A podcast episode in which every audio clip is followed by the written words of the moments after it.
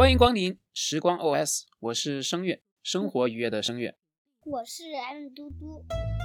晚上好，今天呢，爸爸给你讲一本绘本，这个绘本的名字呢叫《小王子》，准备好了吗？好，那我们开始先讲《小王子》的绘本。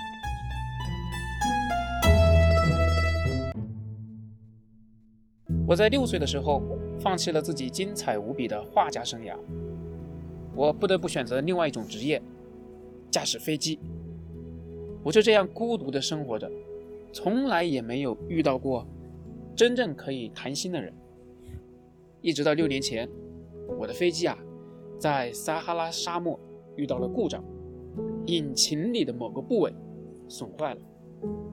第一天晚上。我睡在荒芜孤寂的沙漠上，你们可以想象得出，当太阳升起的时候呢，耳边有一个陌生细小的声音将我喊醒的那一刻，我那种难以形容的惊讶。那个声音说：“请你，请你给我画一只绵羊。”嗯，给我画一只绵羊。我好像被雷击中一般的从地上跳了起来，我用力的揉了揉眼睛。仔细的看着眼前的一切，站在我面前的是一个奇特的小人，他正神情严肃地凝视着我。我带着有点恶劣的情绪对他说：“我不会画画。”他回答我说：“没关系，给我画一只绵羊吧。”于是，我画了一只绵羊。他认真地看着图画说：“不对，这只绵羊已经病得很严重了。”你重新画一个，我就画下了另外一只羊。我的朋友宽容又友好的微笑起来。这不是绵羊，它明明是一只公羊，它的头上长着角。于是，我只好再草草的画了一幅图扔给他。这是一个盒子，你要的绵羊就在这个盒子里面。完全出乎我意料的是，眼前这张小的审判官的脸。居然因为画上的盒子而变得明亮了起来。这跟我要的绵羊一模一样。你说它是不是需要很多的青草？因为我住的地方很小。就这样，我认识了这个小王子。然而，我还是花了不少的时间才弄明白他究竟来自于何方。这个小王子奇怪吧？我们继续来看。哎呀，这个小七也很兴奋。我获知了一个关于小王子的重要细节。原来。他住的那个星球，只比一幢房子大那么一丢丢。小王子问我：“绵羊真的是吃灌木的吗？”“是的。”“啊，我真高兴。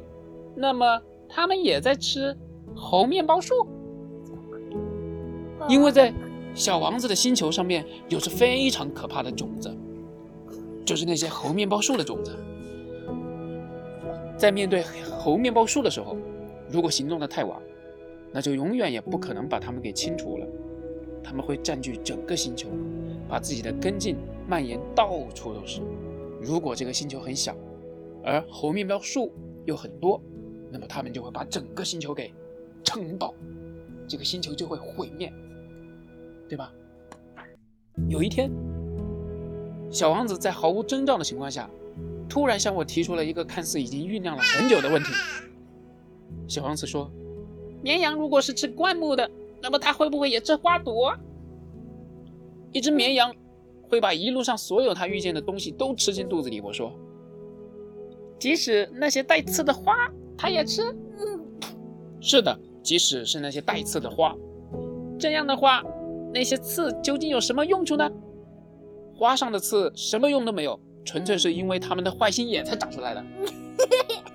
你觉得呢？我也觉得。沉默了片刻之后，小王子叉叉的对我说：“我不相信你说的，在我的星球上有那么一朵花，它是这个世界上独一无二的花。”他没有再说下去，可是忽然哭了起来。他为什么会哭呢？我也不知道。很快的，我对这朵花越来越了解。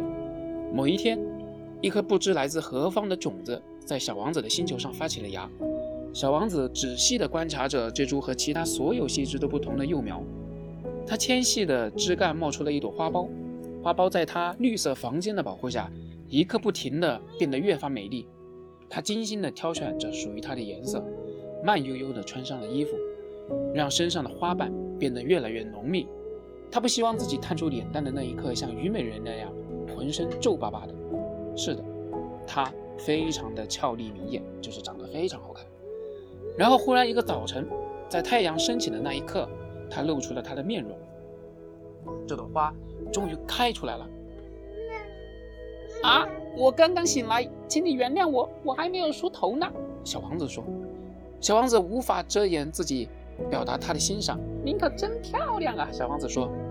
可是没过多久，这朵花就用它敏感多疑的虚荣心，慢慢的折磨起了小王子。这朵花对小王子说：“我最无法忍受穿堂风，请问你有没有屏风啊？”无法忍受穿堂风。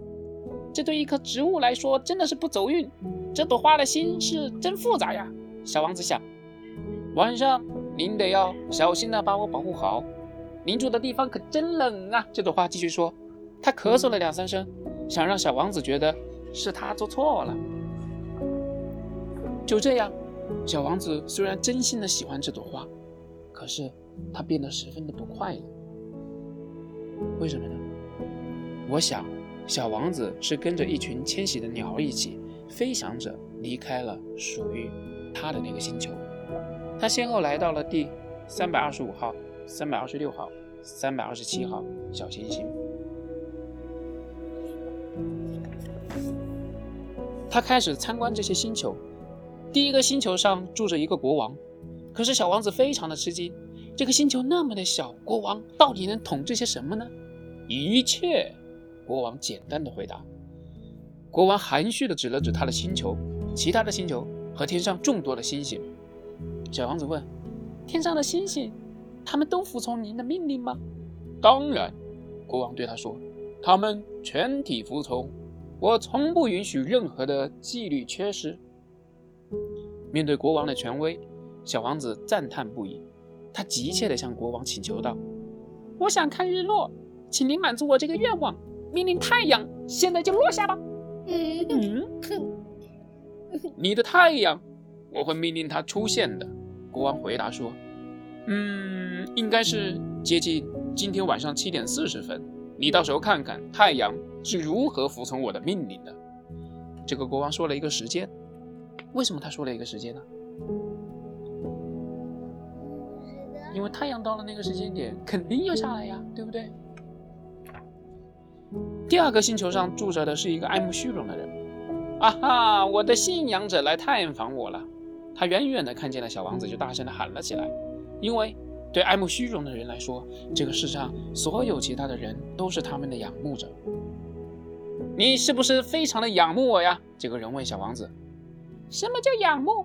你是不是也想知道？嗯。仰慕指的就是你认为我是这个星球上长得最好看、穿的最讲究。最富有又聪明的人，可是这个星球上总共就只有你一个人呐！小王子说。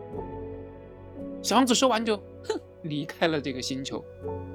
看来大人们真的是奇怪。他在路上对自己说：“明明这个星球只有他一个人，他还觉得有很多人喜欢他。”嗯，莫名其妙。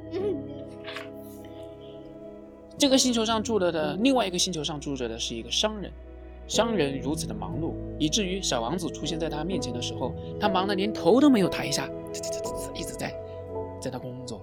三加二等于五，您好，二十二加六等于二十八，嘿，总共是五亿一百六十二万两千七百三十一。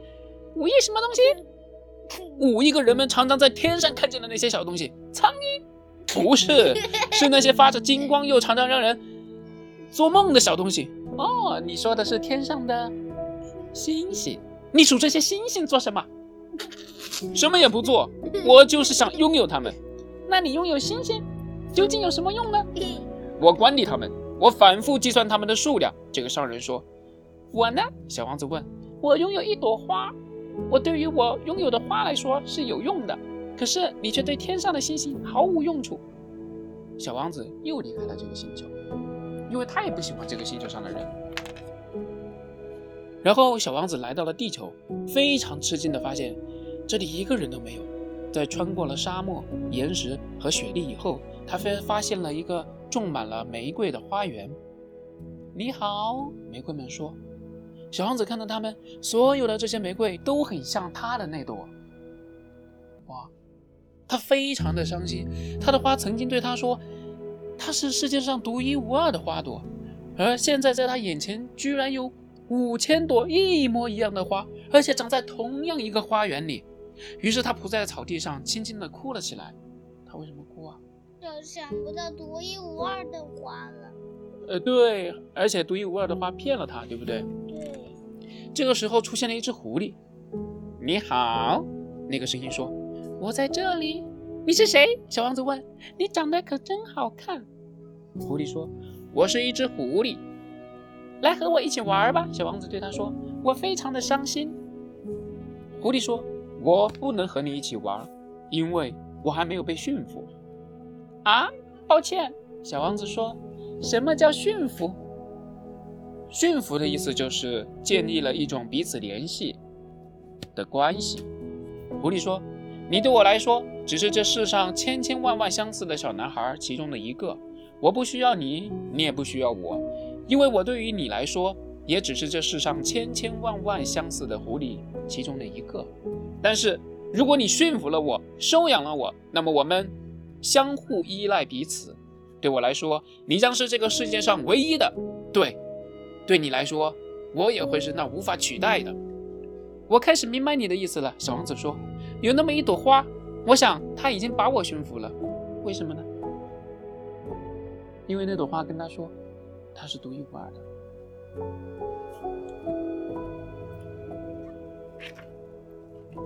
如果你收养了我，我的生活一定会变得阳光明媚。”狐狸说：“你看，看见那片麦田没有？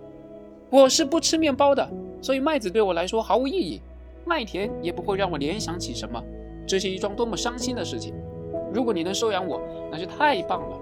你看，因为你的头发是金色的，于是看到金灿灿的麦子就会让我想到你。”狐狸沉默地注视着小王子良久，“请你收养我，驯服我吧。”小王子说：“我倒是很愿意，可是……”我应该怎么做才能驯服你呢？狐狸说：“你必须非常的有耐心。刚开始的时候，你要坐在离我稍微远一点的地方，比如这样。对对，就坐在那里，坐在草地上。我躲在这个角落里，偷偷用眼睛望着你。不过你不能出声，语言常常是误会的源头。然后接下来的每一天，你都可以坐得离我越来越近。”第二天，小王子又来到。与狐狸见面的地方，你最好每天都在同一个时间出现。这个狐狸说：“比如下午四点，我就会变得非常的快乐。越是接近我们约好的时间，我就会越觉得幸福。到了四点，我已经又激动的有点紧张了。这时候，我领略到的是幸福的代价。假如你随时都可能出现，那么我永远都不知道什么时候给自己的心穿上一件外衣。就这样。”小王子终于驯服了这只狐狸。当离别的那一刻即将来临时，小王子说：“你会哭的。”狐狸说：“当然。”这样，你到底得到了什么？狐狸说：“我所得到的，它藏在麦子金黄的颜色里。我会告诉你我的秘密，它很简单，只有用心才能看得清楚。最本质、最重要的东西，用眼睛看得到吗？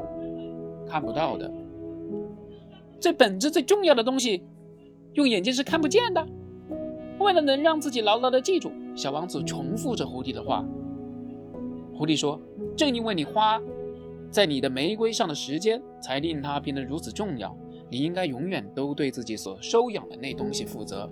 你要好好的照顾属于你的那朵花。”那天是我因为飞机的故障陷入沙漠的第八天。听着这些故事。我喝光了身上携带的最后一滴水。为了寻找水井，我和小王子默默地走了一个又一个钟头。夜色慢慢的降临了，星星开始闪耀在天空中。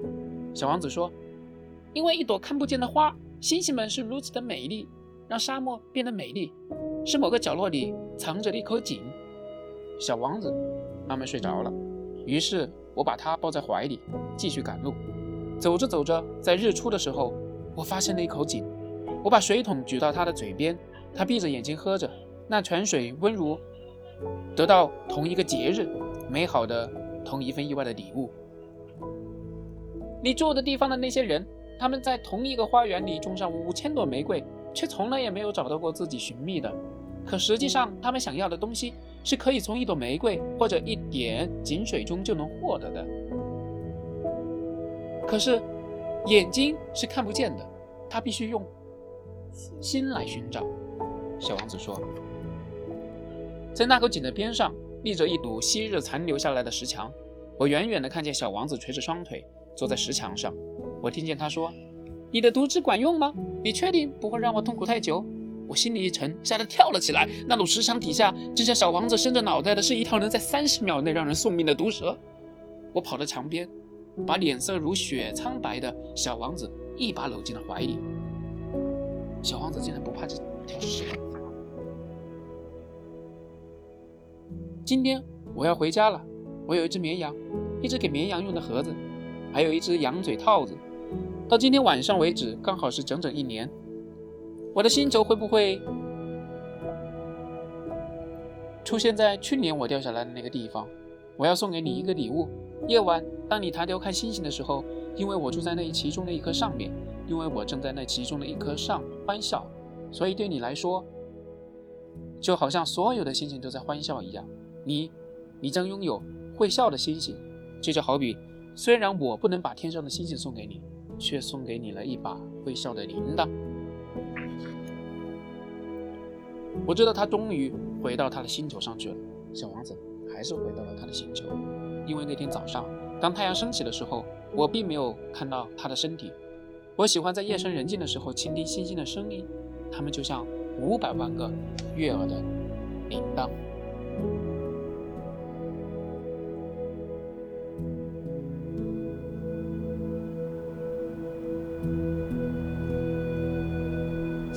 小王子的故事讲完了，